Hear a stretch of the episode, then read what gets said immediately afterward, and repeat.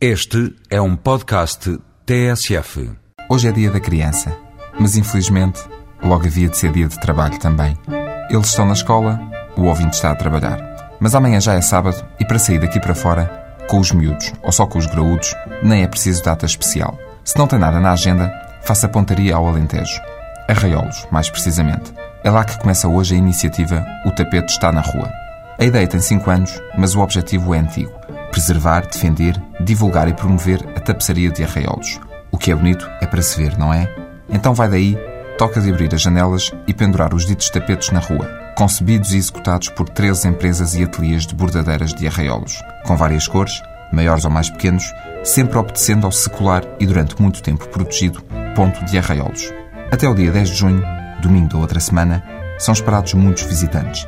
As ruas estreitas e empedradas, as casas baixinhas caiadas de branco, as pessoas sentadas à porta, isso já todos conhecemos. A novidade está mesmo na nova e colorida cobertura de tapetes, rua após rua, pelo centro histórico fora. Também vai haver espetáculos de música, canto, dança, teatro, concertos, animação circense, apresentação de livros, acrobacias aeronáuticas, marionetas e muito mais. Com tudo isto, deve ser fácil convencer as crianças a ir ver os tapetes, não acha?